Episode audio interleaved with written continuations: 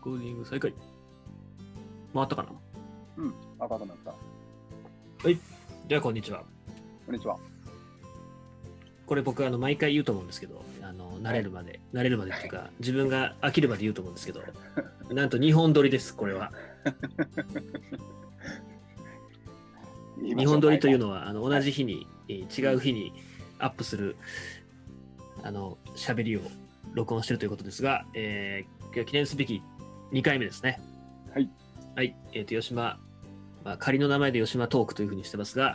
いえー 70, 70年の歴史を振り返る吉島トークの、えー第2回目です。で、えー私が現在吉島の所長の坂田と、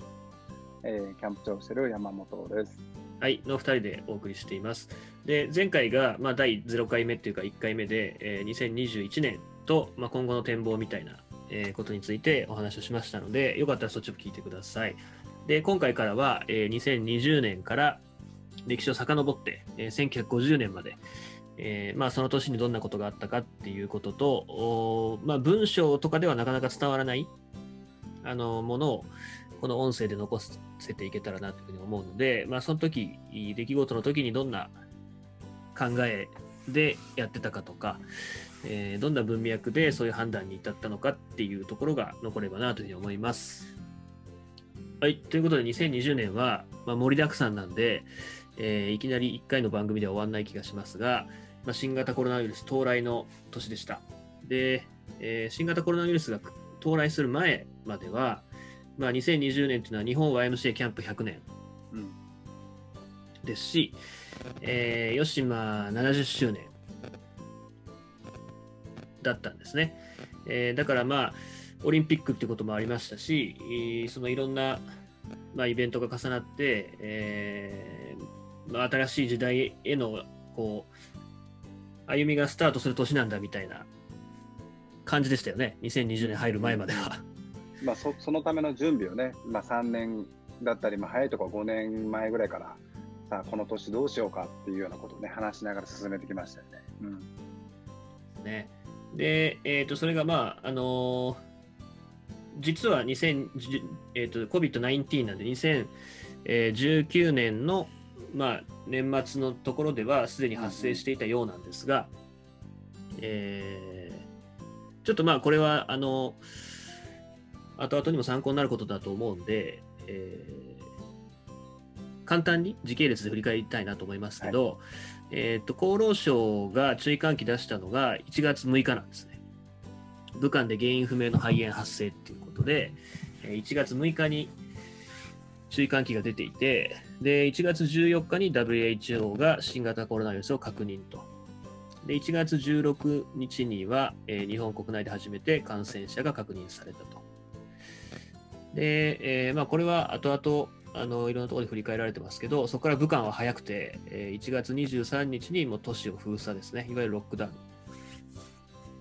ンをして、えー抑え込みにかかったとうん。いうことですね。で、日本では1月30日にい新型コロナウイルス感染症対策本部が設置されて、えー同時に WHO が国際的な緊急事態を宣言と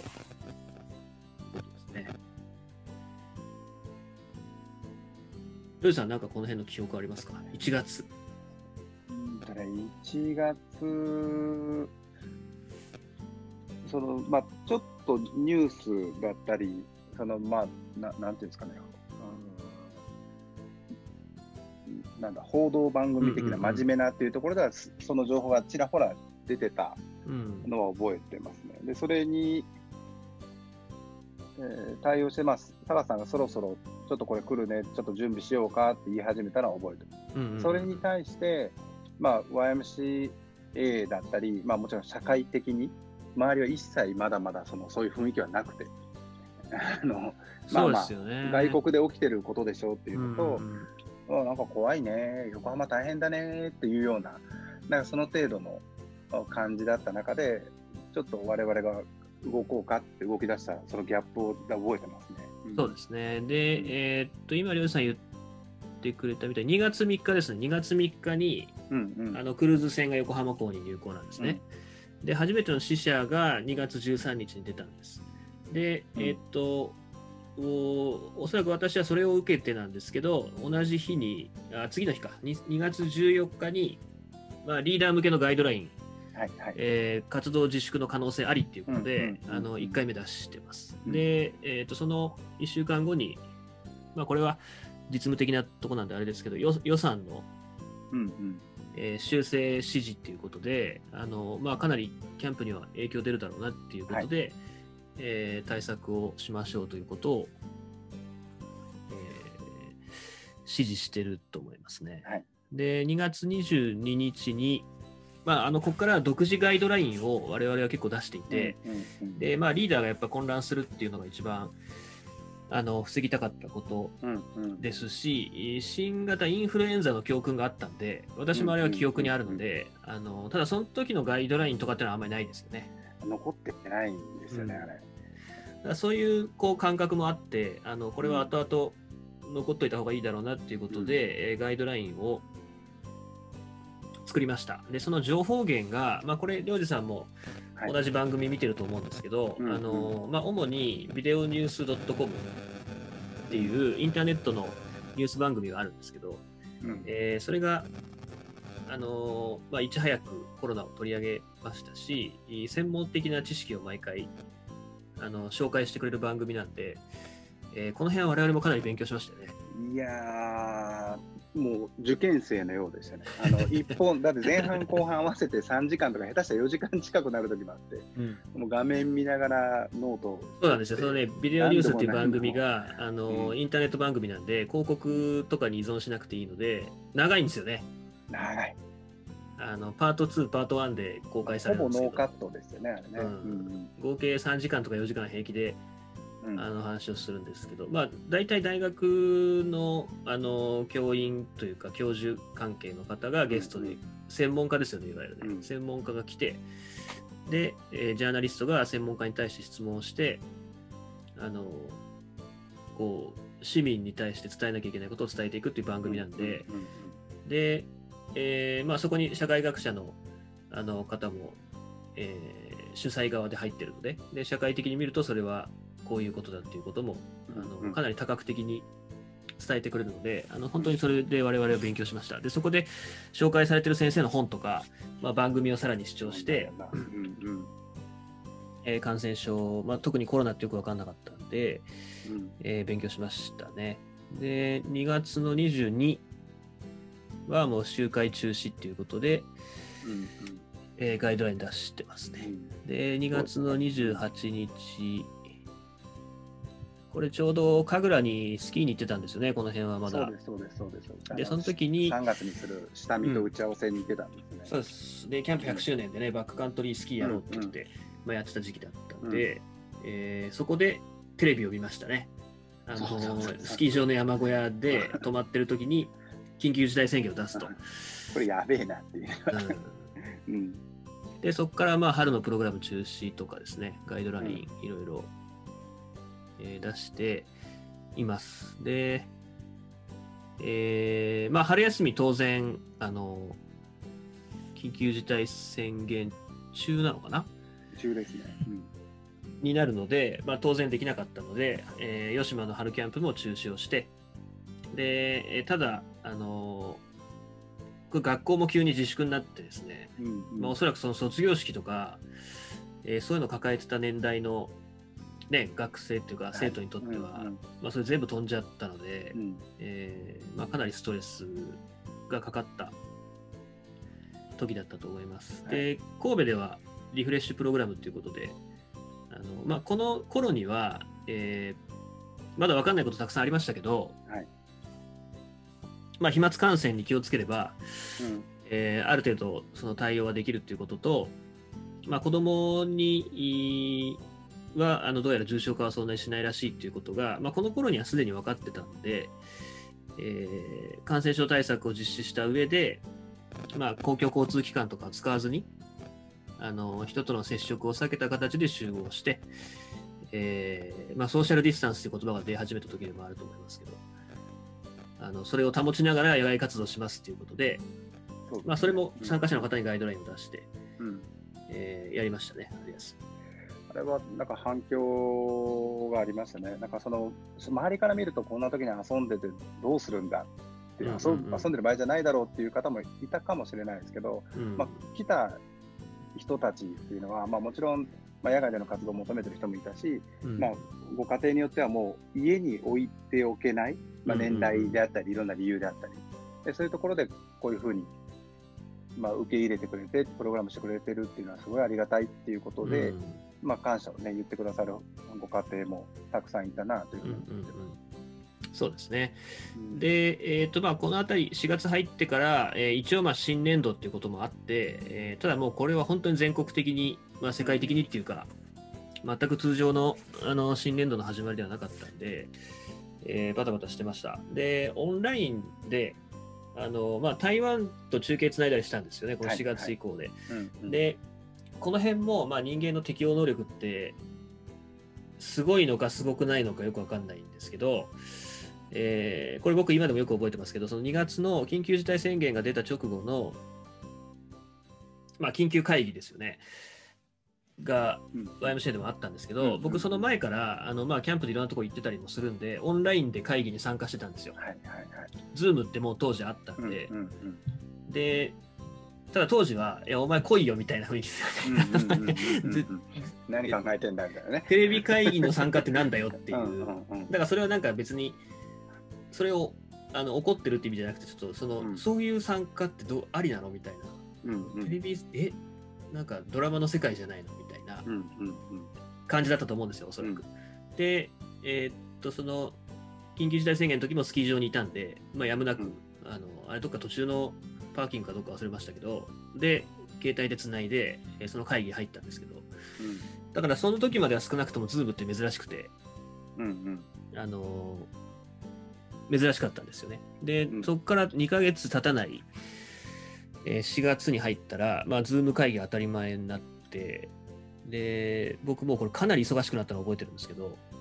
一気に一気にズーム会議って移動時間ないんで、うんえー、全てのコマが会議で埋まっていくっていう 現象が起こって、これいつ トイレ行ったらいいんだよみたいなねそうそうなんです、うんうんうんそうなんです。っていうのが4月だったと思います。で、えっ、とまあそんな中なんですけど、台湾がやっぱり早かったんですよね。あのーすぐにその中国でウイルスが、まあ、あの原因不明の肺炎がって言った時に台湾はやっぱりもともとその隣接してるしい SARS とか MERS のうんまあ、それは後々本人たちも言ってましたけど、その教訓があったから早かったんだっていう。入国規制をかなり早くして、だからその時には国民とか諸外国からはかなり非難をされたみたいな、うんうんうんそこまでするなというそうですね。でも後々それが評価されたような形だったと思います。だからかなり成功してるし、台湾の方に話を聞いた時も全然焦ってないうんうんうんですね。で、7月16日にもうすでに出てた台湾政府のガイドラインうんうんが出てたんで、えーそれの日本語訳を作り出しました。うん4月16日に。で、えー4月30日にライブで台湾と、これは台北の Y- YWCA ですね。はいとつないで、えーどんな状況かっていうことを、まあ、ライブ配信うんしました。で、それを受けて、あの僕とりょうじさんで感染症ガイドラインっていう、まあ、これ YouTube であれね、すごかったね。なんか YouTuber の気持ちになりましたね。撮影して、まあ、その飛沫感感染経路のことであるとか、あのえーサイトカインストームですね、免疫うんうんうんのその異常暴走の話であるとか、まあ、ウイルスとは何であるとかっていう、全4回か5回撮ったと思うんですけど、おでそれで、あの感染症ガイドラインっていう動画を撮影して、主に、まあ、YMCN のリーダー、職員向けの番組ですけど、おそれを配信し続けました。で、えー台湾、韓国とあと2回、まあ、ライブ中継をつないで、えー取り組んだっていうことですね。これが夏前までの取り組みですね。はい。だから、まあ当然なんかキャンプは、やるやらないではなくて、そんな話にもならなかったですね、ここは。うん、そのゴールデンウィーク明けるとこまでは全然でしたね、その頃は。うんうん。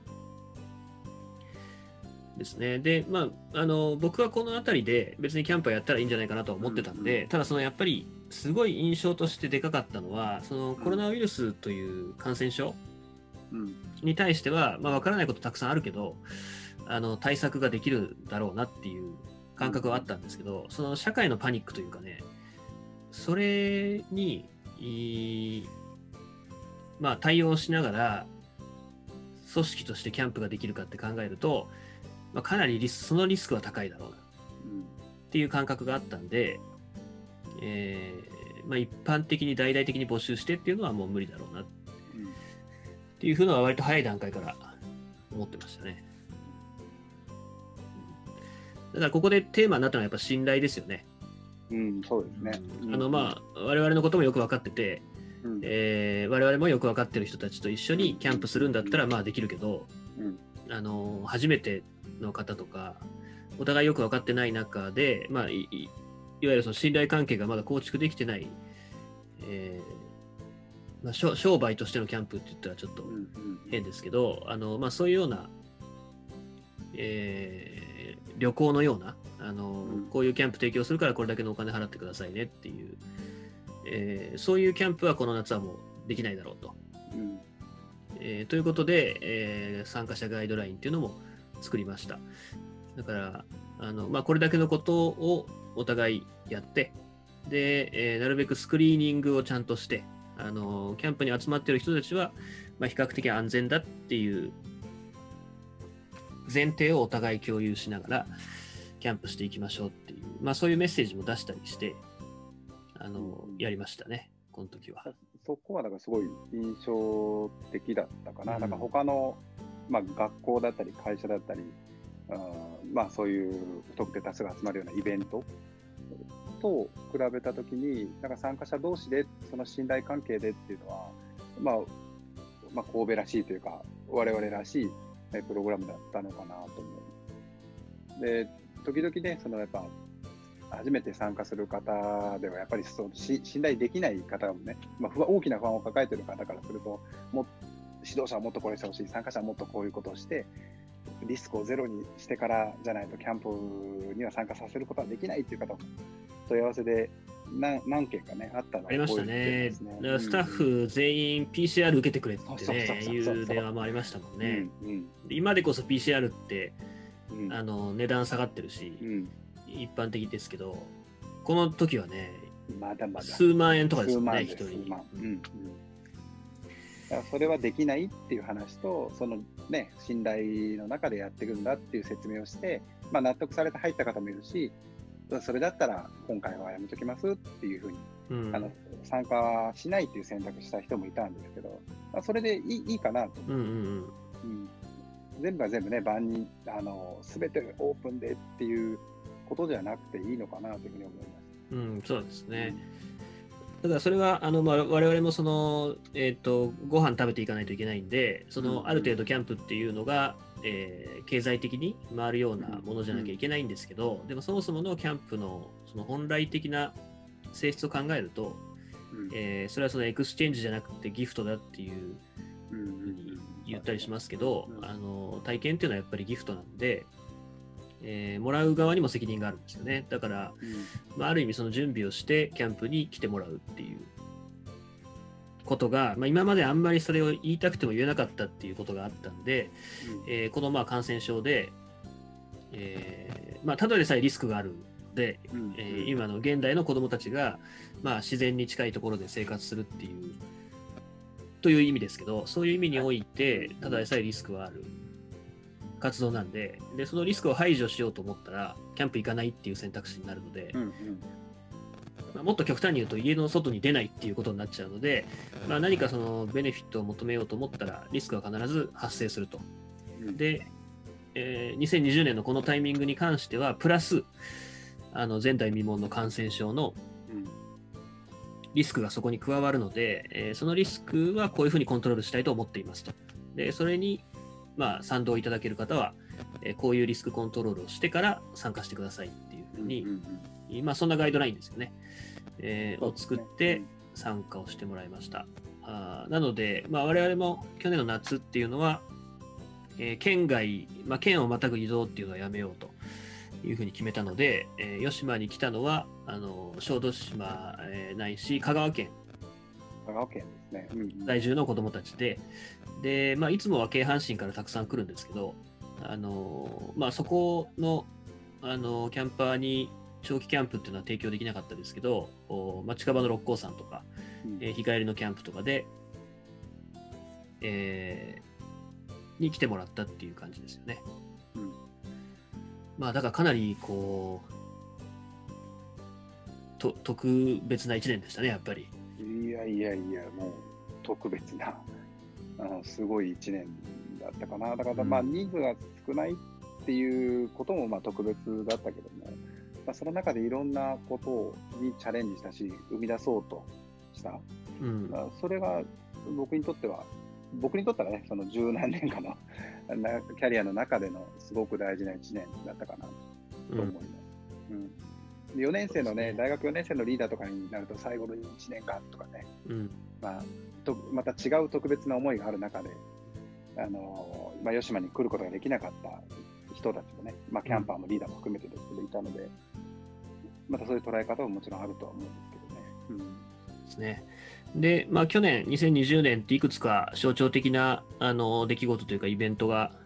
あったんですけど、お一つはやっぱりその吉島に来れないとうんなった時の、その吉島の姿っていうのも新鮮でしたね。あの人がたくさん来ない吉島。うんえこんなとこに草が生えてるんだとか、あのこんなに野鳥、野鳥いつも多いですけど、うんあの野鳥が伸び伸びとしてるなとか、うん。まあ、それは同時にやっぱり人間が自然に与えるインパクト、うん。気候変動との絡みですけど、影響っていうのをもう目の当たりにしましたし、うんうん。あのまあ、人がいない寂しい吉島っていう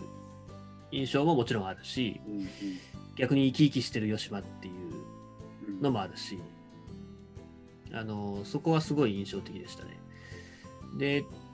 そのさっきの 4, 年生のね話でいくと、うんうんあのまあ、YMCA 保育園が毎年吉島に来てくれてるんですね。あはいで園長とちょうどだからこの緊急事態宣言のとこぐらいで話をしてて、で、あのまあ、結果的に言うと、吉島を保育園に持っていこうって言って、あうんの出張キャンプやったんですけど、やっぱりあのその園長の言葉で印象的だったのは、えー保育園、その YMCA 保育園の園児にとって、2泊3日来るんですよ、毎年ね。2泊3日。うん。だから5歳児になるんですか、えうん。ー保育園のうん。一番上の学年って言った6ら、歳児かな？うん、まあな、なんて言うんだ？わか。年長？年長。年長っていうか、そう一番上の最後の年ですよね、。うん。保育園の。で、そこで2泊3日吉島に行くっていう、まあ、キャンプに行くっていうことは、あー子供にとったらもちろん挑戦だけど、お保護者にとっても挑戦だし、うん。うん保育士にとっても挑戦なんだと。うんで、あある意味そこにこう一つポイントっていうか、照準があって、それを乗り越えるっていうことが一つのこの、まあ、YMC 保育園を卒園したっていうことのあの証になるんだっていうような話を聞いて、でそれを、まあ、コロナウイルスだからこの1年はちょっと無理だねって、うんえーそれで終わらせてしまうのは、あのその園児に園児とか保育士とか保護者にとってみたら、その1年はそこしかないうん1年なわけじゃないですか。2020年の7月っていうのは。うんうんだからそれをコロナだからちょっとしょうがないねっていうふうに終わらすのは、あのーできないんだっていうことをまあ園長が言ってて、うんでそれ聞いた時にもうなるなるほどなっていうか、やっぱそれは感感銘を受けたんですよね。うんそうだよなって。やっぱそれ大切な時だよなっていう。それで、あのーまあ僕らも、えー森本さんとか五十嵐さんとかに出会って、かなり幅広がってるんで、はいはい。じゃあ持ってっちゃえっていうふうになったんですよね。で、これだいぶ早い段階で思いついて、うんあのまそこから保育保育園の先生とかと打ち合わせしたんですけど、あの保育園の先生一回提案したんですけどね、うんあまりこう理解できなかったみたいで、まあ、返答なかとは思ってないからね。そうなんななんか、なんか言ってはるなーって、ふーんって、面白い方だなぐらいだったんじゃないそうなんですよ。うん。で、まあ、あの先生から出てきた要望っていうか、あのうん。まあ、リーダーリーダーが来て、リーダーと来てほしいっていうことと、うんうん。えー吉島の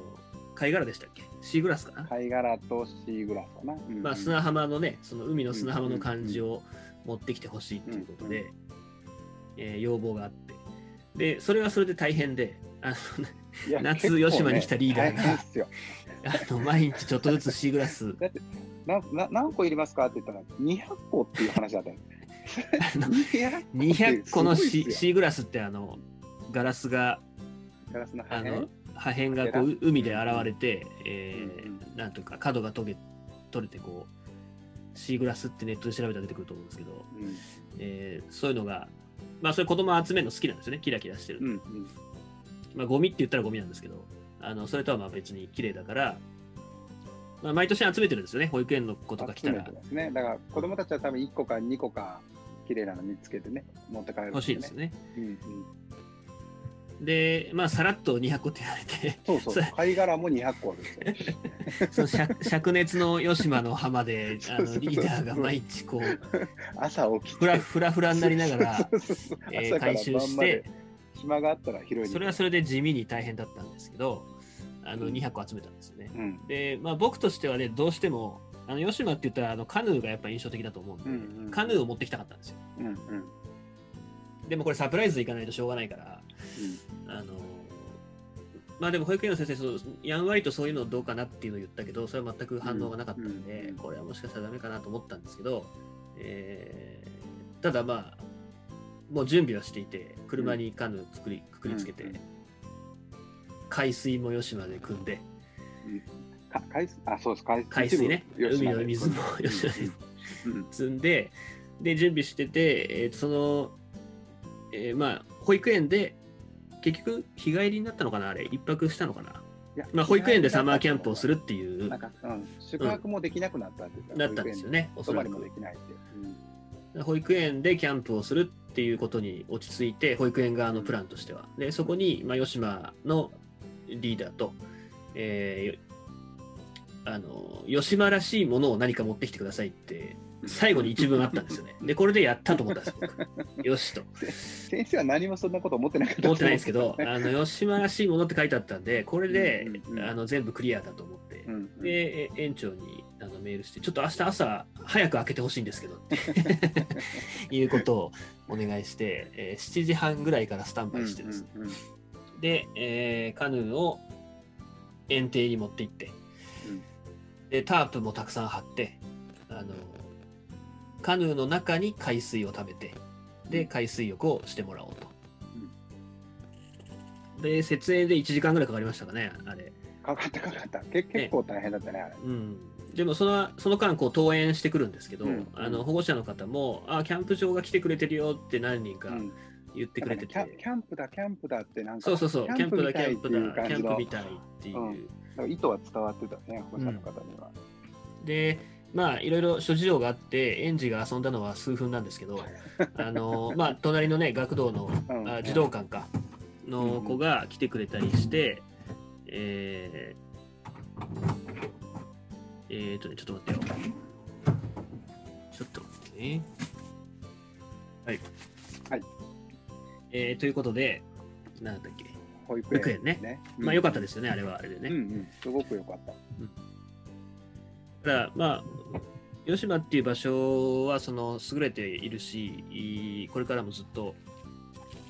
青少年がね、キャンプ体験するっていうことで、守っていきたい場所っていうのは変わりない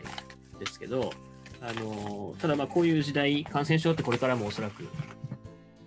あの流行るって言われてるので、うんうん。えーそうなった時でも、そのキャンプ体験っていうことでは、えー場所を選ばないわけなんで、うん。まあ、保育園に出張キャンプ行ったみたいに行くとか、えー他の場所で、フィールドで、あのキャンパーをに来てもらってキャンプをするとか、えー逆にキャンプではないけど、キャンプっぽい体験を、えー提供するっていうこともできるっていうのがよく分かった1年うんだったと思いますね。はい。えーっと、まあ、あと他にも印象に残った、あのまあ、宮台さんとやった講演会とか、うん。えー気候変動への取り組みっていうのも2020年はやっぱぐっと進んだ年だったと思うので、まあ、そのあたりは次回、そうですね、あの、マンスリーキャンピングもマンスリーキャンピングもね、やったりうんオンラインのしたので、野外活動も。ううんなので、えーとまあ、よ吉間とは直接、まあ、関わるんですけど、吉間というフィールドで、まあ、ワンキャンプアジアっていうのもやったんで、うんえーそういうのもありますけど、そのあたりは、えー次回に